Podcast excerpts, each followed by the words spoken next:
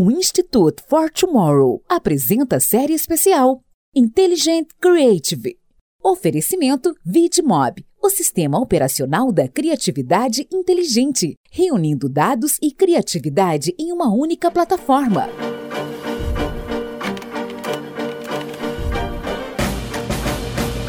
Olá, sejam muito bem-vindos a mais um episódio do Tomorrowcast.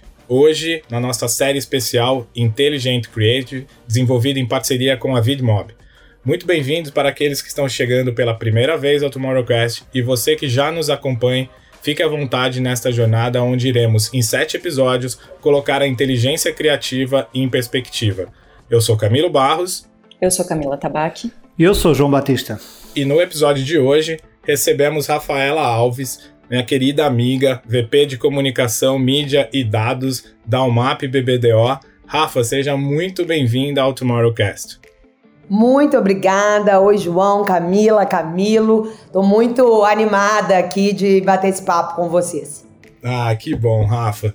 Acho que essa conversa vai render bastante, né? Segundo as nossas trocas, vai dar pano para manga, né? Já trazendo para o Mineirês para a gente ficar todo mundo dentro de casa aqui.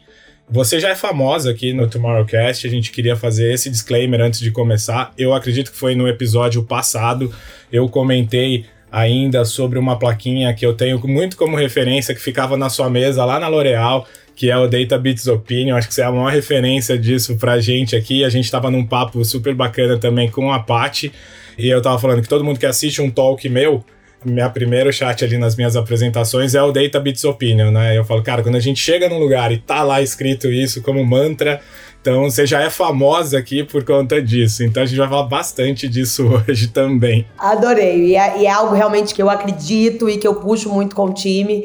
E eu não tenho dúvida que isso vai surgir aqui na minha fala durante o papo com vocês, gente. Maravilha. Rafa, pra gente começar, bom, a gente já se conhece e a gente já troca muito nesse mercado há um bom tempo, né? Você, uma das maiores referências na hora que a gente fala de digital nesse mercado, na né? hora que a gente tem esse olhar. Acho que hoje tudo é uma coisa só, mas quando ainda era separado, você ali despontou muito como uma referência para o mercado em relação a tudo isso. Foi sempre para mim uma grande inspiração e referência, mas recentemente você fez uma transição aí de sair da tua trajetória de grandes marcas e de, do seu desafio ali de estruturar o digital das marcas e fez um caminho inverso do meu, aliás, que é voltar para o universo ali das agências, né, e tá hoje na UMAP assumindo aí uma posição de bastante destaque e que me soa muito como uma mudança de cultura da própria estrutura da agência, né? Mas falando da Rafa ainda, o que, que há de desafio nessa sua nova fase? Super legal a gente começar por aí, porque eu sempre brinco que a pergunta que eu mais respondi no meu primeiro mês aqui na UMAP, e eu tô há dois meses, completando o segundo mês, foi por que, que eu virei agência? E a resposta é super simples. Eu sou enlouquecida sou uma entusiasta por transformação e inovação e é por isso que eu tenho aí esse histórico que você falou do digital, obviamente. E depois de 24 anos sendo cliente na frente de grandes marcas, atuando com marketing, eu vi, em especial nos últimos cinco anos, um ecossistema mudar de ponta cabeça. E não é um ecossistema só do cliente, é do cliente, da agência, do mercado.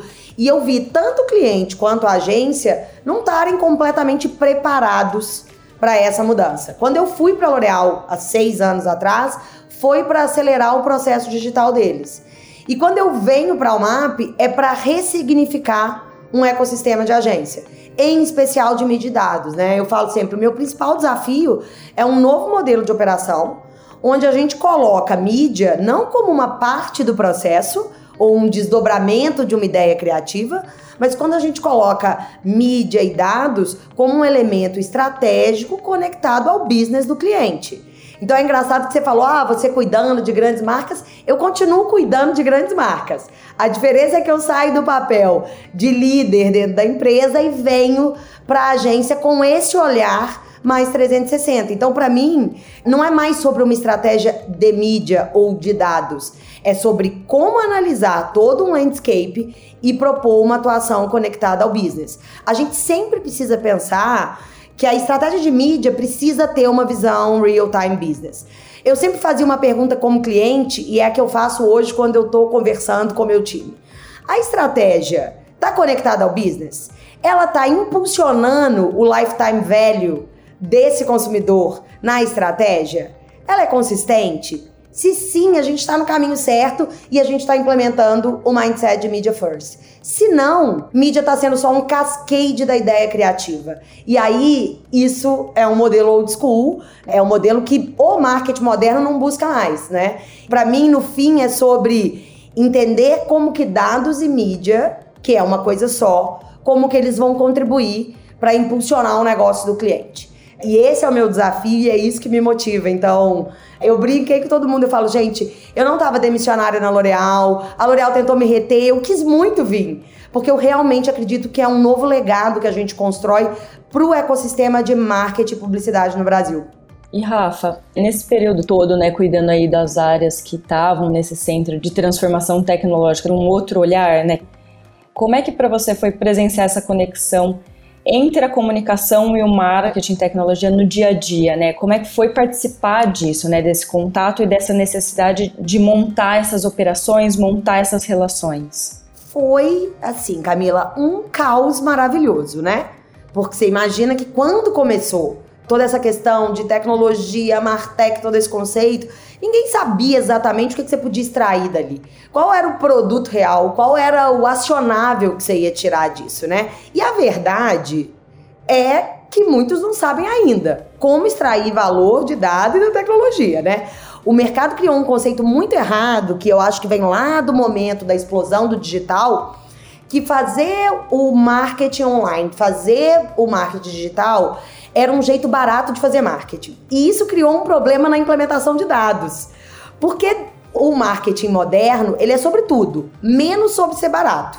Porque ele envolve tecnologia, ferramenta, ecossistema preparado, integração, especialização do time que vai operar aquilo para ler. Então é todo um ecossistema que ele é caro e que a gente criou há uma década, um pouco mais de uma década atrás, um conceito equivocado de que seria barato. Então, quando a tecnologia chega, a gente encontra uma barreira real na maior parte das empresas, que é como colocar aquilo de pé e como fazer aquilo de uma forma sustentável e saudável, aonde você tenha o ferramental para que você possa desenvolver uma estratégia. Mas assim, é obviamente que é tudo tem a sua beleza, aonde quando você consegue juntar e consegue explicar que a gente está falando sobre eficiência, sobre conhecimento, sobre agilidade, sobre a capacidade de fazer um spread, uma estratégia ou de um novo produto de uma forma mais rápida, as pessoas começam a entender que a tecnologia ela não vem só com um custo, mas ela vem com um acionável muito grande e um acionável que vê todo o landscape, porque a grande beleza da tecnologia, ela está em juntar esses três elementos dentro do universo do cliente, que é agilidade, um conhecimento profundo, quando você põe algoritmo para trabalhar e para fazer uma análise, e naturalmente eficiência amarrando toda a estratégia. Então o que a gente viu lá atrás, nesse início, foi um caos do entendimento que continua, mas efetivamente uma possibilidade da gente atingir resultados que a gente demoraria muito para atingir há 20 anos atrás. Eu brinco que fazer marketing há 20 anos atrás era muito mais fácil. Você tinha uma fórmula de sucesso e você implementava ela ali, ó. Era essa estratégia de comunicação, você fazia uma pesquisa com o cliente, com o consumidor e você entregava um resultado. Hoje ela é muito mais difícil, ela é muito mais dinâmica, mas ela é muito mais desafiadora e ela é muito mais inteligente. Então, o que você cria, as oportunidades que você tem de ser disruptivo no mercado, ele só é possível porque a tecnologia está plugada também. Porque a tecnologia ela traz essa aceleração e esse olhar exponencial para uma nova oportunidade, né? Rafa, não falando da Almap em concreto, mas falando da generalidade das agências e até ah, do mercado ah, global das agências, há uma verdade que é hoje os clientes percebem muito mais dos seus clientes do que as agências. E porque simplesmente não perderam tempo em adotar novas tecnologias e tentar utilizar essas tecnologias para saber mais dados e saber mais, estar mais bem informados. E houve agências que compreenderam isso rapidamente e deram esse salto e deram a mão ao cliente e assumiram que o cliente sabia muito bem daquilo que estava a falar e evoluíram muito rapidamente uh, nesse processo, chamemos-lhe digital. Mas continuamos ainda a viver agências que não sabem a mínima ideia o que é que está a acontecer no mundo, não é? Se tivesse um conselho, ou seja, aqui três passos rápidos para dar ao mercado, quais seriam esses passos para uma agência se tornar uh, boa parceira de um cliente moderno? Olha, é uma excelente pergunta essa, João, porque assim, para falar a verdade, a gente precisa primeiro pensar no que é o modelo do marketing moderno, né? Então ele é, só porque a gente falou antes, ele é mais integrado, ele é mais ágil e ele é mais diversificado. E como a gente falou, ou seja, ele é baseado ou ele é orientado por dados. Ou seja, ele tem uma maior conexão com o consumidor. A agência, naturalmente, ela precisa trazer essa perspectiva. A agência precisa ser um conector de oportunidades, de canais, de estratégias. Então, vamos falar num português claro? Quando os veículos tech chegaram, os parceiros, né? Google, Facebook, esses caras chegaram com uma eficiência enorme. Eles traziam eficiência de alcance, eles traziam conhecimento de dados, expertise tecnológica e linkavam tudo isso numa estratégia. E eles ganharam um espaço imenso junto com os clientes, porque eles faziam esse papel estratégico. Isso vai mudar? Não. Eles conseguiram e eles conquistaram um papel relevante. Qual é o grande diferencial da agência aonde ela pode ocupar um papel que não tem outro player? É ser um grande conector. A agência é o único que tem a visão do todo. E quando eu digo do todo, não é só do desafio de um cliente específico. Ela tem a visão do mercado, de diversos clientes, de diversas indústrias, porque o cliente ele está imerso na indústria dele. Os grandes veículos eles estão imersos na realidade dos canais deles. As agências conseguem olhar diversas indústrias, diversos canais, diversas plataformas. Aonde que ela pode ser rica? Ela pode ser rica para o cliente no momento em que ela conecta isso, onde ela se transforma num fio condutor.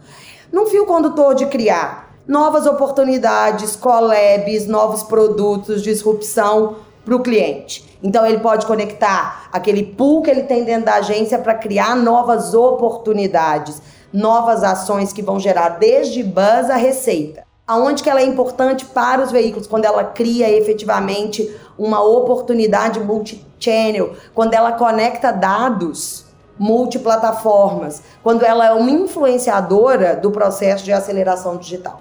Então, para mim, parece simples quando a gente fala ser um conector, ser um fio condutor, mas não é fácil. É muito difícil, mas é o papel que as agências precisam cumprir hoje. E com isso elas conseguem criar uma relevância para o cliente, para o mercado, para a indústria, para os parceiros de comunicação, para os veículos. Não existe uma receita para mim de três passos, para mim existe um ponto que é Entenda que você é um grande conector e estruturador de estratégia. Você precisa trazer para o seu cliente real-time business, esse pulso do negócio. E o pulso do negócio é quando você conecta oportunidades, é quando você conecta desafios diferentes de canais ou de clientes. Vamos pensar do consumidor, né? O cliente final lá no final do dia.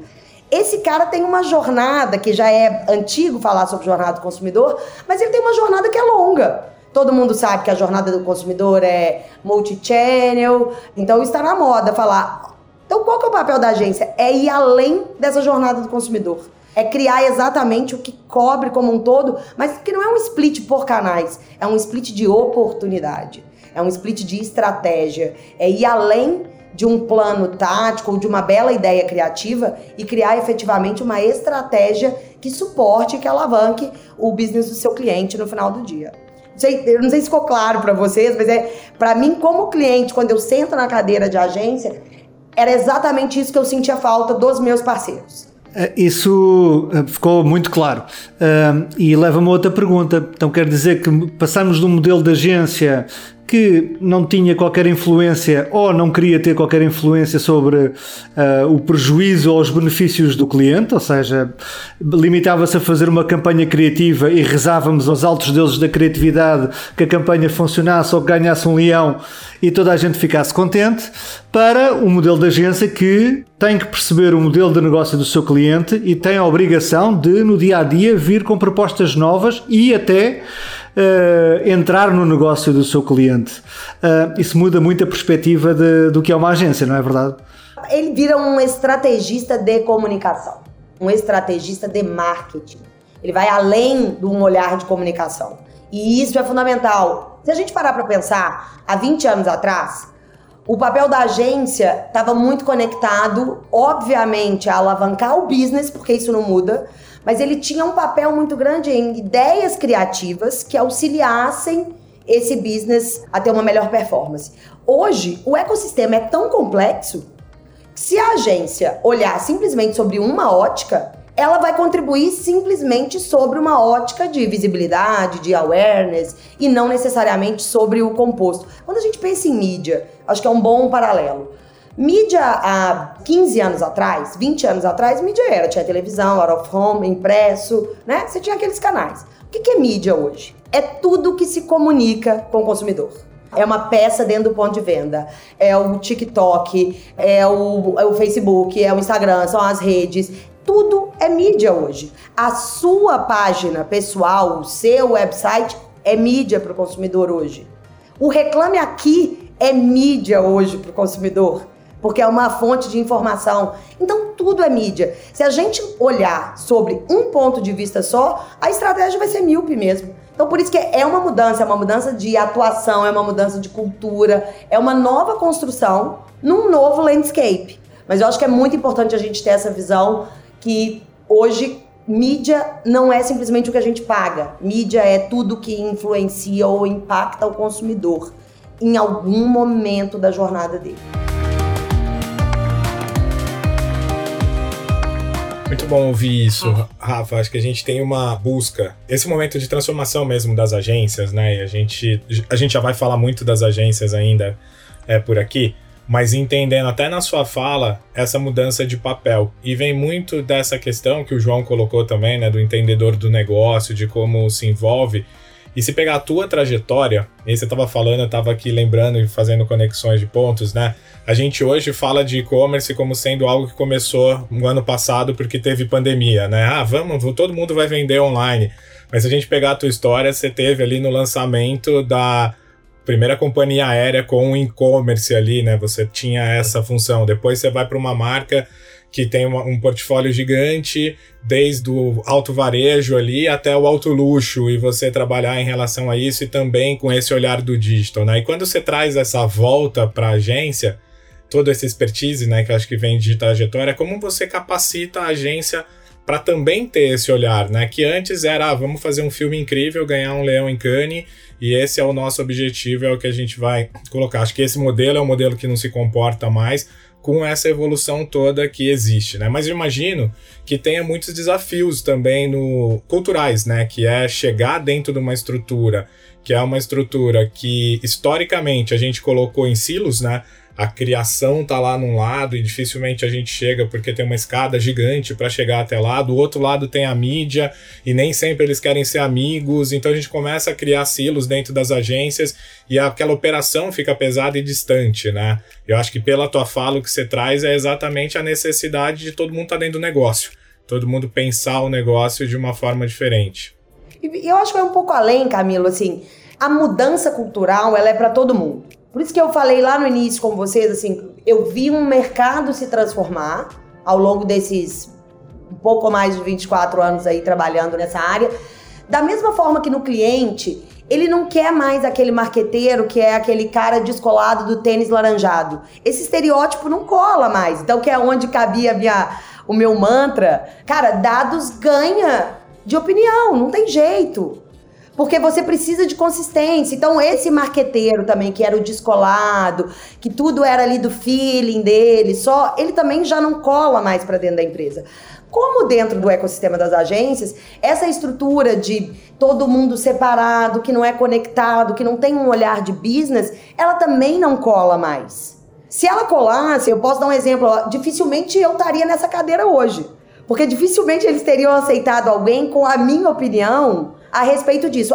O grande desafio e a grande mudança é como a gente vai, nos próximos anos, transformar para que esse ecossistema ele aconteça organicamente. Então você retroalimente veículos, parceiros, empresas de tecnologia e clientes para que a gente tenha estratégias mais robustas e que isso vire orgânico sem a gente ter que lembrar ou sem que a gente tenha que ficar plugando áreas. É o grande desafio. Mas eu acho que quando a gente fala do ecossistema, o cliente não quer mais dentro de casa o CMO, que é o descolado do tênis laranjado, como as agências também entendem que não podem mais ter esses pilares tão separados e apartados, sem serem amiguinhos, como você falou aí, porque isso não vai transformar o business do cliente. E na hora que ele tiver em cada uma das interações dele com o cliente, ele não vai ter algo de diferencial para apresentar. Então, assim, é, para mim é there is no turning back. Não tem como voltar para aquilo que quem viveu,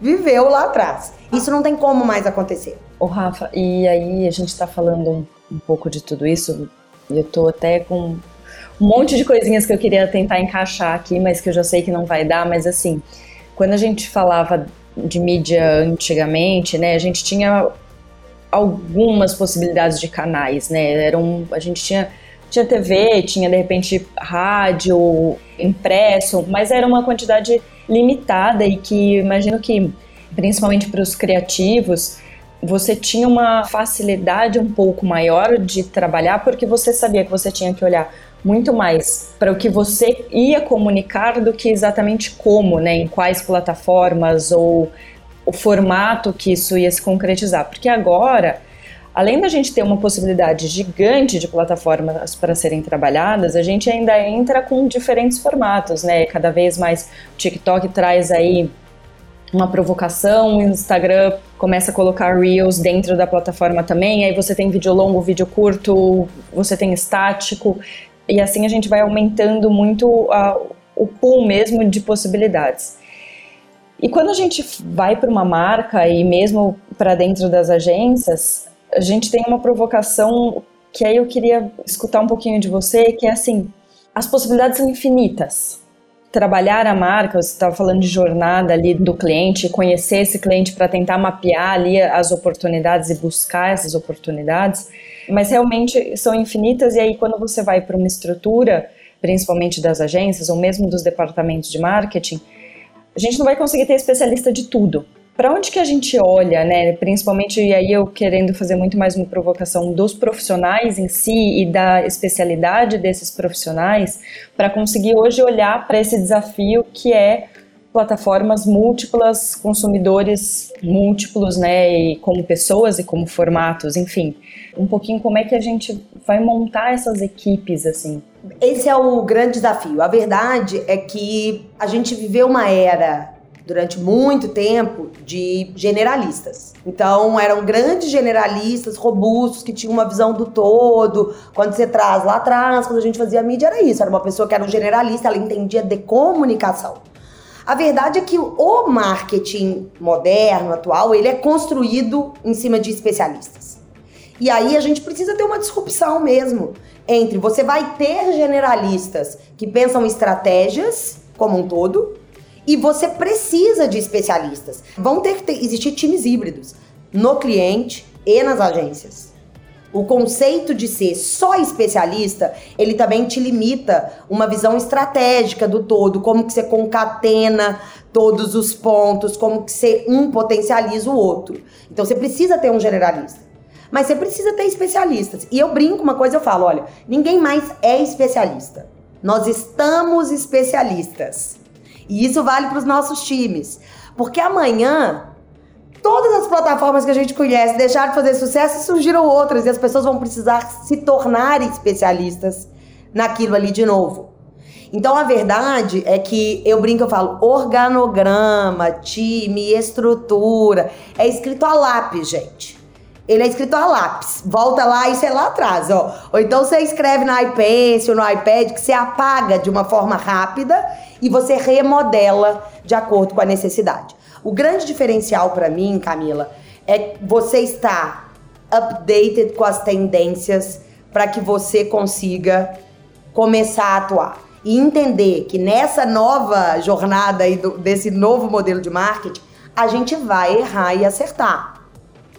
Então, amanhã tudo muda. Você tem alguma dúvida que a forma como se faz marketing hoje vai ser absolutamente diferente de daqui a cinco anos? Eu não tenho nenhuma. Eu tenho certeza que meu, a composição do meu time vai ser completamente diferente. como o meu time há dois anos atrás era diferente do time que eu tinha entrado na empresa. Para mim é muito claro que hoje os times são híbridos.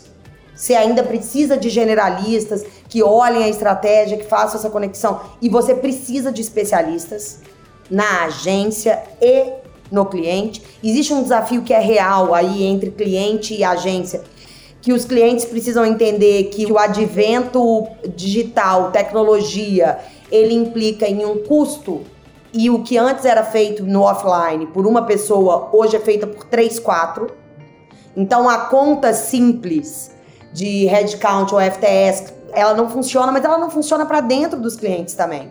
O time hoje de comunicação, de dados, de mídia, BI, que você tem dentro dos clientes. São times robustos, são times estruturados.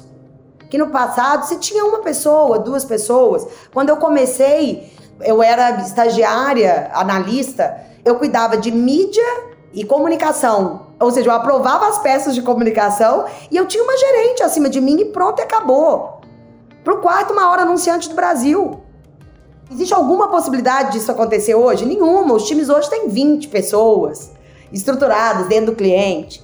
Então, ou seja, para mim, assim, de forma clara, é, nós vamos ter times híbridos, ter especialistas é fundamental. Não existe mais o mindset de só ter generalistas, mas a gente precisa ter a cabeça aberta para recriar o tempo inteiro. O conceito do, dos squads é muito legal porque eles trazem esses, essas novas implementações. Você corre uma nova perspectiva num curto período de tempo para testar se aquilo ali é factível ser feito um spread daquilo ou não. Então, para mim, é não existe um modelo exato, mas existe obviamente a necessidade de players diferentes que cumprem papéis diferentes, desde a da definição estratégica à implementação tática, que é super importante e muito importante a gente garantir uma borracha, um apagador, alguma coisa na mão. Borracha é muito velho falar isso, né, gente? Mas tudo bem.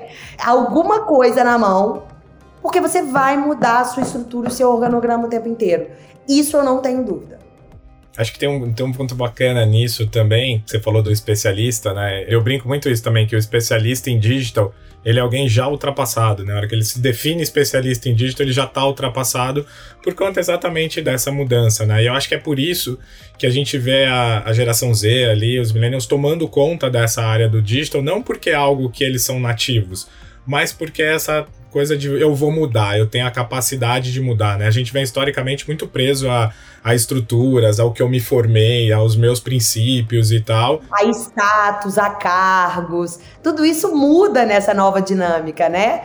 Uma pessoa que hoje é, é, um grande especialista em digital, ou que está um especialista, ou que entende muito bem de uma vertical hoje, ele pode ser financeiramente muito mais bem sucedido do que o CMO de uma empresa. E esse cara não tem um cargo de head, diretor, vice-presidente. Ele é um gerador de conteúdo. A Camila começou a falar uma parte, por exemplo, sobre a parte de criação, multiplataformas. Olha o desafio que a gente tem a respeito de criar para multiplataforma.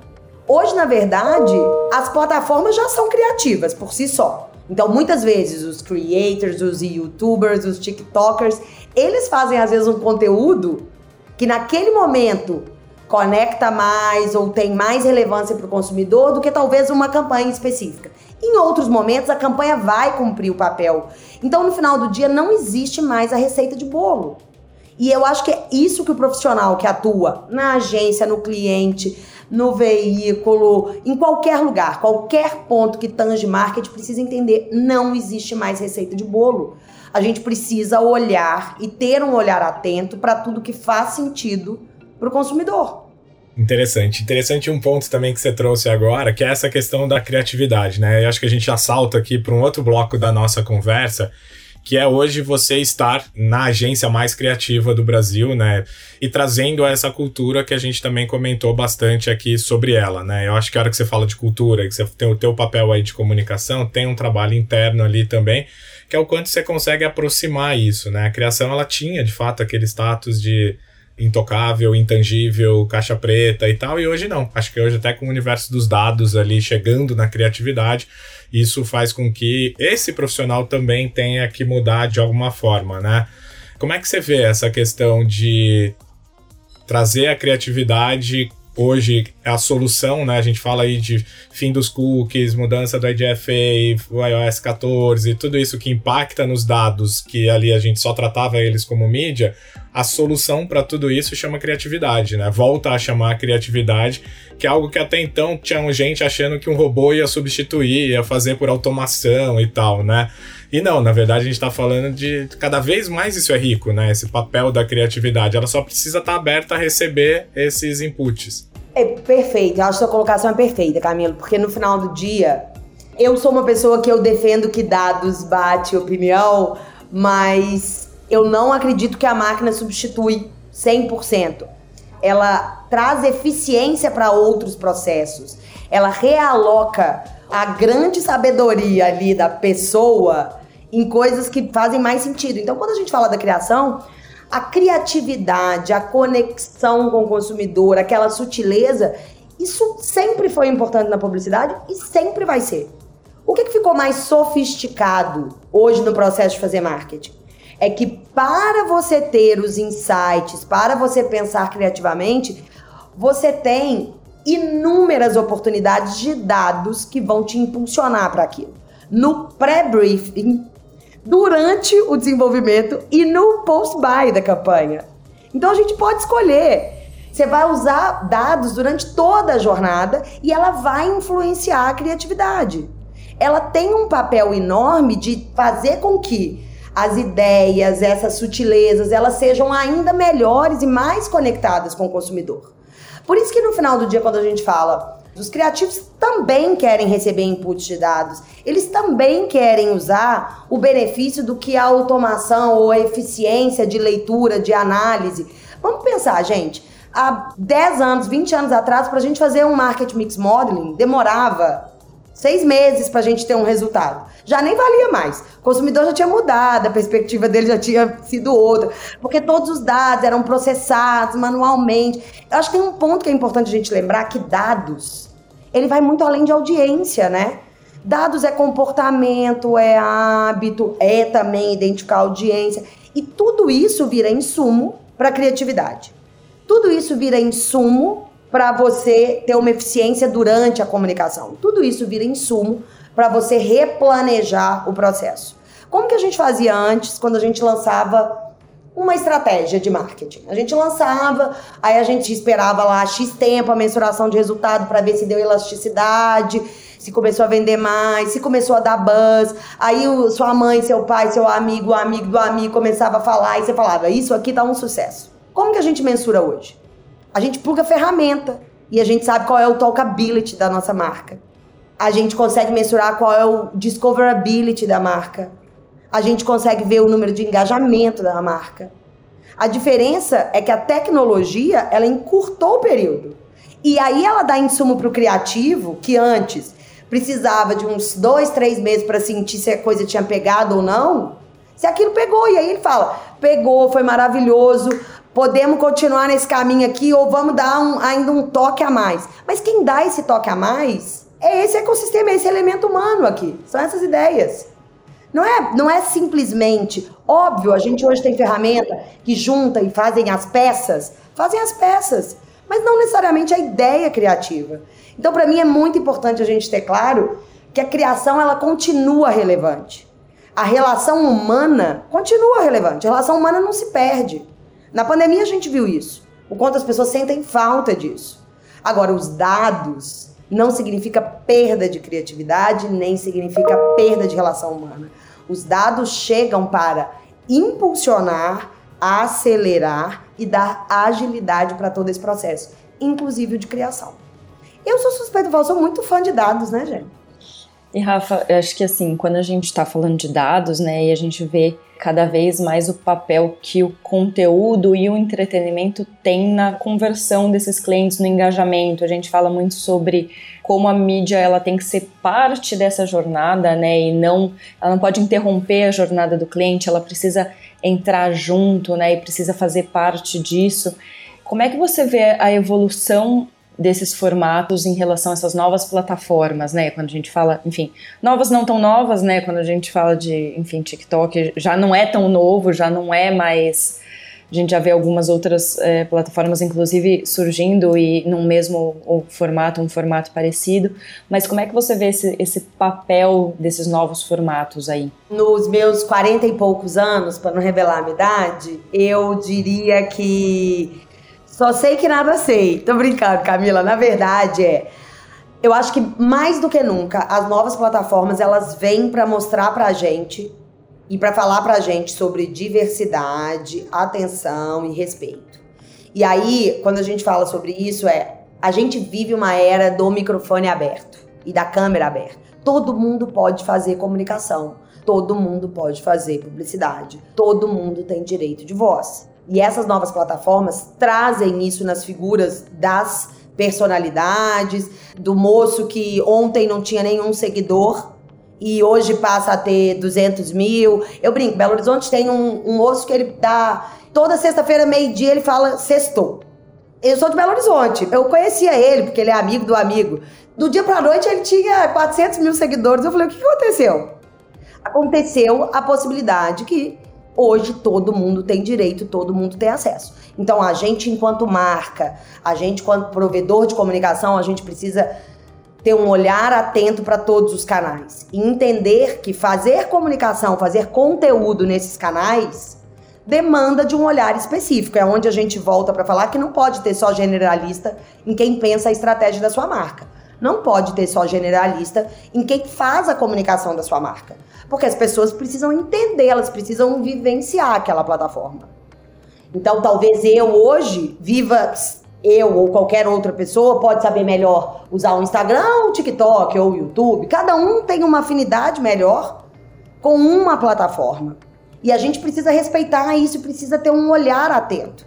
Então aqui a produção de conteúdo hoje a gente está fazendo de um jeito, amanhã vai ser de outro e depois de amanhã de um jeito que a gente não consegue imaginar. Mas a mesma regra vale desde uma década atrás, quando as redes sociais ganharam uma relevância significativa. Precisa ter um olhar específico.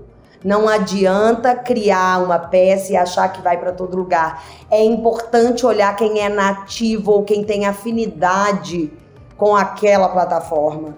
É importante se inspirar nessas pessoas. É importante dar voz a essas pessoas. Como que as indie brands cresceram tanto nos últimos cinco anos? Porque elas entenderam a especificidade de cada uma das plataformas. Porque elas não tentaram ser cool em todas as plataformas. Porque elas se apropriam de alguma plataforma onde ali elas têm um capability de comunicação, onde elas têm ferramenta para falar com o consumidor e ali elas ganham voz e espaço. Esse é o segredo da maior parte das indie brands, né? Elas não tentam fazer o, a apropriação polvo, eu falo apropriação polvo. Eu quero estar em todo mundo e dominar todo mundo e ser o melhor em todo mundo.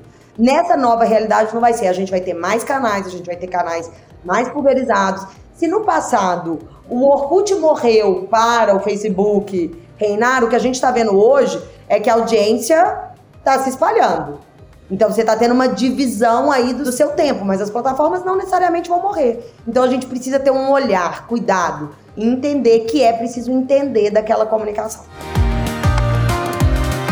Deixa eu pegar eh, nisso que você estava a dizer, nesse contexto, e tentar trazer aqui mais profundidade nesta crise de autenticidade que vivemos, em que todas as marcas estão dispostas a pagar o que for preciso para ter uma coisa chamada propósito. E agarrando aqui nesta coisa que você disse do vivemos numa era de microfone aberto. Como é que você vê esta autenticidade, esta crise de propósito? Como é que as marcas podem abraçar estas oportunidades? Para mim, eu, eu vejo como oportunidades e, e, são pessoas genuínas que estão dispostas a pegar e abraçar as marcas que gostam e fazer o melhor com elas. Mas eh, isto não é tão simples assim, não é? No dia a dia, isto não é assim tão simples.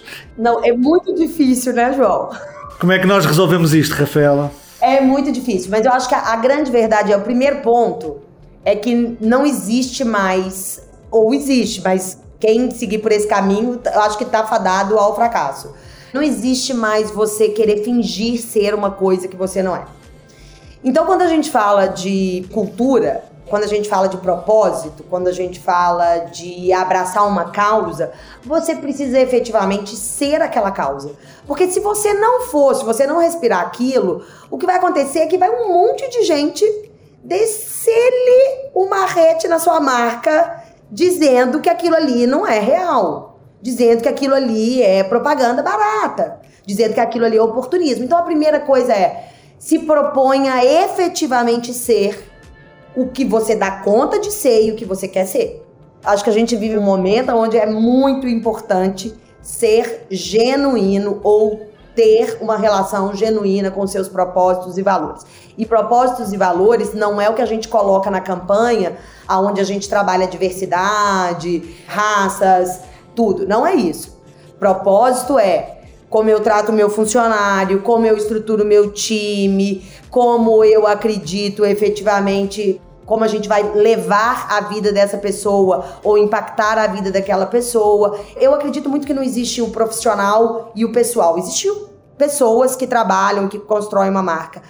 A representatividade de você ter um valor, de você ter uma causa, aquilo tem que permear o dia a dia. É a forma como a sua sede é montada, é o equipamento de trabalho que você dá, são as horas de trabalho que você cobra do seu funcionário, é a forma como você remunera, é a forma como você conversa com ele. Então ele vai passar pela cultura como um todo. E se isso não acontecer ali, desiste, não vai tentar abraçar uma causa de diversidade, de comprometimento. Não, não vai, porque vai dar errado. Então, assim, é talvez a coisa mais difícil que a gente tenha hoje para as marcas elas conseguirem traçar qual é o seu propósito real, quais são os seus valores e do que a gente não abre mão. E aí é filosófico, né? A gente sai da estratégia de marca e de marketing e a gente vai um pouco para filosofia. Porque no final do dia você precisa garantir que a sua base é estruturada para você construir os pilares. O grande desafio que eu acho que tem foi quando começou a ser relevante para o consumidor, quando o consumidor começou a mostrar que eu ligo para a marca que é responsável socialmente, eu ligo para as marcas que são ecologicamente, eu ligo para a marca que tem um comprometimento com a diversidade. Boa parte das marcas começaram a abraçar causas que eles não tinham a menor legitimidade para falar sobre aquilo. Então o desafio, eu acho que ele é um pouco contrário. Não é como se apropriar disso, mas é olhe para dentro de casa, entenda o que você está proposto a ser e o que você tem condição de ser. E só trabalhe e só fale sobre isso da casa, da sua casa, né, sua empresa para fora, quando você efetivamente for aquilo. Porque do contrário, você está fazendo um desserviço à sua marca. Existe uma oportunidade imensa de marcas que genuinamente têm valores fortes, porque o consumidor hoje tem acesso a isso e o consumidor hoje fala mais sobre isso e ele quer buscar sobre isso. A oportunidade está em você se recriar e não numa estratégia de marketing. Rafa, eu acho que você falando disso, não sei se você pode falar que a resposta é exatamente a mesma. A gente vê que tempo passa, as marcas mudam os consumidores mudam. E aí a gente tem uma evolução, né? Tanto que pode ser só do consumidor e a marca não acompanha, pode ser uma evolução da marca e às vezes aquele consumidor não acompanha, né? Não acaba perdendo uma identificação. Mas como é que a gente mantém essa relevância da marca ou essa associação da marca com o seu tempo, com o seu consumidor, né? Como é que a gente não perde isso? Já sei que sua resposta vai ser dados, mas. Exato. É, é, aí entra a estratégia de marketing baseada em dados, em acompanhamento. Vamos pensar o seguinte: a maior parte das marcas que apareceram como marcas relevantes nos últimos anos e vamos pensar, elas estão muito conectadas a serviços, às vezes. Elas foram criadas sem o cliente, o consumidor final, nem saber que ele queria aquilo. Ele vem de uma tendência, vem de uma observação do mercado, de oportunidades. Então, assim, quando a gente fala sobre como manter conexão, como não ficar velho no final do dia, é como não ficar ultrapassado. É você acompanhar, você ter modelagens Um grande problema do Brasil hoje é a maior parte das empresas não fazem modelagem. Eles não têm modelo de atribuição, eles não acompanham em profundidade o consumidor. E quando a gente fala acompanhar o consumidor, vamos pensar hoje. Hoje eu, Rafaela, tenho 40 e poucos anos e eu consumo algumas marcas. Consumo algumas marcas aqui, eu gosto disso para comer, eu gosto disso para me vestir mas daqui a 20 anos, eu mudei. Eu hoje uso salto 12. Eu já não vou usar mais salto. Mas a empresa que faz salto, ela ainda vai ter um target. Mas será que hoje, quando eu tinha 40 e poucos e sou o consumidor dela, ela já começou a falar com um consumidor que vai consumir ela daqui a 10 anos? Daqui a 5 anos? Existe um, erro muito grande na estratégia de comunicação e marketing, que é não olhar toda possibilidade ou a linha, a timeline de consumidor. O consumidor, ele hoje é seu consumidor, mas um dia ele não foi. E você tinha que trabalhar a consideração dele também lá atrás. Para você não deixar a sua marca envelhecer. Porque ou você faz tudo ou você muda de target. Como que você faz? Você pode desenvolver produtos, isso é diversificação de portfólio. Na mesma empresa que hoje vende para mim salto alto, amanhã pode vender um, um salto menorzinho, um tênis, um sapatinho mais confortável, mas ela precisa retroalimentar o funil dela. E ele não pode ser retroalimentado só na hora que o consumidor chegou na hora de consumir. Óbvio que com responsabilidade, com cuidado, mas você precisa ser uma marca que tenha um apio. Algumas marcas fazem isso muito bem, se a gente parar para pensar em tecnologia, por exemplo. Marcas LG. Vou dar um exemplo de um dos nossos clientes aqui da UMAP. Uma marca de tecnologia, uma marca que fala desde o público jovem que é gamer, até um público já mais maduro que está buscando ali aquela tecnologia mais fácil em casa. Ali você tem diversidade de portfólio, você tem acompanhamento de dados o tempo inteiro e recriar e reinventar. Não só produto, como linguagem. Isso chama-se acompanhamento de dados no final do dia. Para mim, os, os pilares do marketing, eles não mudam, gente. Eu acho que isso que é legal da gente olhar. Ele não muda. Conhecimento de consumidor, produto, nada disso muda. Mas o que muda é a forma como você vai usar a tecnologia a seu favor. Para que você antecipe oportunidades, para que você antecipe novos produtos, para que você lance tendência, para que você antecipe a sua conexão com o consumidor. Para mim, aí a grande sacada é aonde você tem o ponto que você pode usar a tecnologia a seu favor. Poderoso demais escutar. A gente comentava isso até no episódio passado desse papel, né? Que a gente, como profissional, tem de tanto. A gente lidera as marcas, né? A gente fala muito de marca como sendo algo abstrato, mas na verdade tem gente por trás disso, né? A gente tava no SX esse ano lá acompanhando. O Richard Branson falava isso, né? A gente não pode esquecer que quem lidera a marca é uma pessoa e o propósito da marca tem muito a ver com o propósito da pessoa, né? Então, tudo isso do que você estava trazendo ali, eu acho que você vem de uma coisa que a gente comentou muito no episódio passado. Você vem de uma empresa, de uma companhia onde diversidade, onde isso é muito bem tratado, né? Onde é muito bem cuidado, a liderança feminina, a presença ali de tudo quanto é gênero que a gente possa trabalhar e a gente possa trazer isso como riqueza e tal. Você está agora no universo das agências, né, que tratou isso de alguma forma por algum tempo como ah, é necessário fazer, mas fazendo muito mal. Você entende como esse teu papel também como referência no mercado, sendo uma mulher numa posição de liderança, isso é um assunto que a gente traz muito aqui no, no Instituto sempre, porque a hora que a gente fala de construir futuros, a gente tem que tratar esse assunto da diversidade, principalmente do papel que a gente tem como obrigatório, né? A gente tem que passar por isso aqui. Queria ouvir um pouco da sua contribuição na hora que a gente fala disso. Eu, eu acho que cultura é fundamental, mas cultura se muda, se altera. Eu venho de uma família onde a minha mãe é uma figura muito, muito forte, que sempre foi muito inspiradora sobre garantir o, o, nosso papel, garantir que a gente tivesse responsabilidade com o que a gente estava fazendo. Então, quando eu olho para mim, sendo super honesta, quando eu olho, independente de ser na agência ou como cliente, eu hoje tenho duas enteadas, eu olho para mim num papel de como eu posso ser um ser humano que deixa um legado. E um legado não precisa ser um legado, não precisa ser o Steve Jobs para deixar um legado. Mas é um legado de respeito, de diferenciação, de colaboração. É um legado de garantir que eu não quero ter salário diferente, sim, de homens e não tem porquê, porque eu não entrego menos do que ninguém. Eu acho que tem um papel muito forte aonde eu passo. Eu me sinto responsável e eu quero que quando eu saio daquele lugar, daquela posição, eu tenha deixado o lugar melhor do que quando eu cheguei.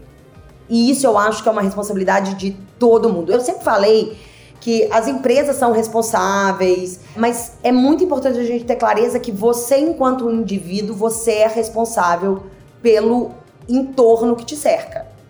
Você é responsável por não aceitar o entorno que te cerca.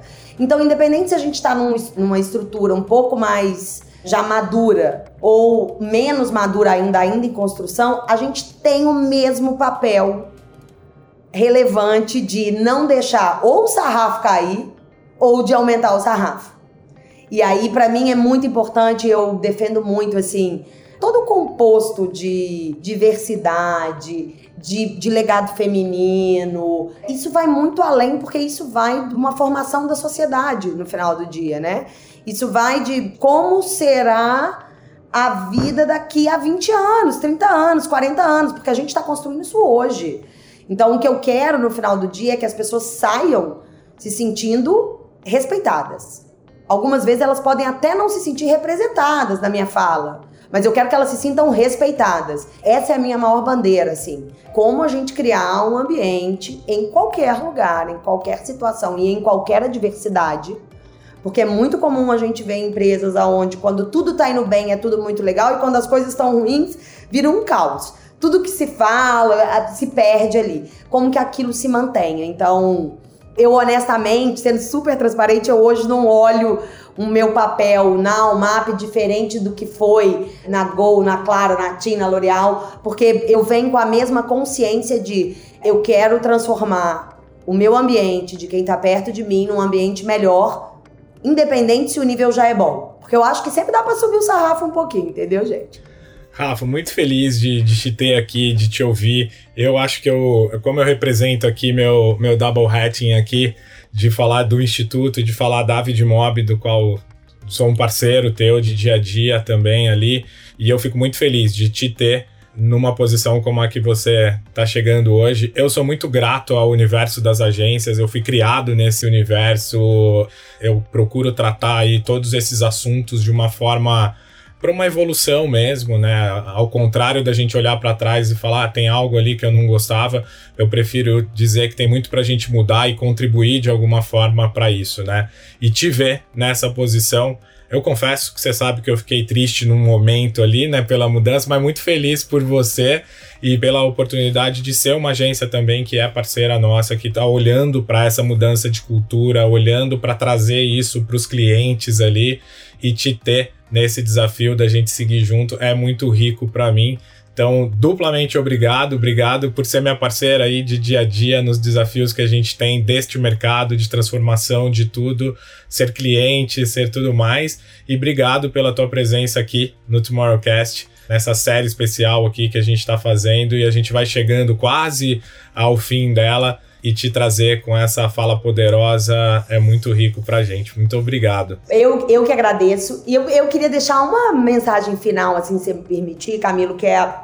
Eu acho que é muito importante para as novas gerações, para a geração que está agora no mercado de trabalho, que você pense muito sobre qual é a jornada que você quer fazer. Porque no final do dia, existem cadeiras, existem posições, mas no fim é sobre o que você faz né? Se você gosta de inovação, se você gosta de transformação, se você gosta de digital, é importante que você tenha repertório. Eu acho que talvez isso é algo que os dados trazem pra gente. Eu sempre fiz uma conexão entre dados e a minha carreira. Dados traz o quê? Traz potência de informação pra gente, né? Ele centraliza informação. Quando a gente olha para as cadeiras que a gente senta, para as experiências que a gente viveu profissionalmente, isso se traduz em repertório. Então, no final do dia, é muito importante que, que os profissionais que estão nesse mercado para fazer o novo marketing, essa nova realidade, que a gente tenha repertório, que a gente entenda que o, o, o processo tem que ser fluido, que você precisa entender mesmo que você seja um generalista, você precisa entender da utilização das ferramentas, você precisa passar pelos caminhos de cliente, ser cliente, ser agência, ser veículo, isso é uma cadeira que você senta. Isso não é exatamente a sua carreira, a sua carreira é sobre o que você faz, né? E eu gosto muito e acho que é muito importante todo mundo pensar, pensem sempre em vocês, profissionais, como um, um grande banco de dados que, que tem ali repertório e informação para potencializar o negócio da sua empresa, da sua agência, do seu cliente, de onde você estiver. Eu acho que no final do dia é isso que vale, é essa troca, é conhecer pessoas, é conhecer novas atividades, é pensar um pouquinho além do que está aqui na nossa, na nossa frente ou na nossa planilha. Era isso que eu queria dizer para vocês. Não, uma super mensagem, Rafa. Acho que com certeza é inspirador para todo mundo, assim como o papo, acho que ajuda a trazer muita clareza. Tive alguns mind blowings aí durante a nossa conversa. Vou levar muita coisa e obrigada novamente por estar aqui com a gente. Esse foi o nosso sexto episódio da série Intelligent Creative, desenvolvida em parceria com o Vidmob. Continuem nos acompanhando nos principais agregadores de áudio e nas redes sociais do Instituto for Tomorrow. Um grande abraço e obrigada de novo, Rafa, por estar aqui com a gente.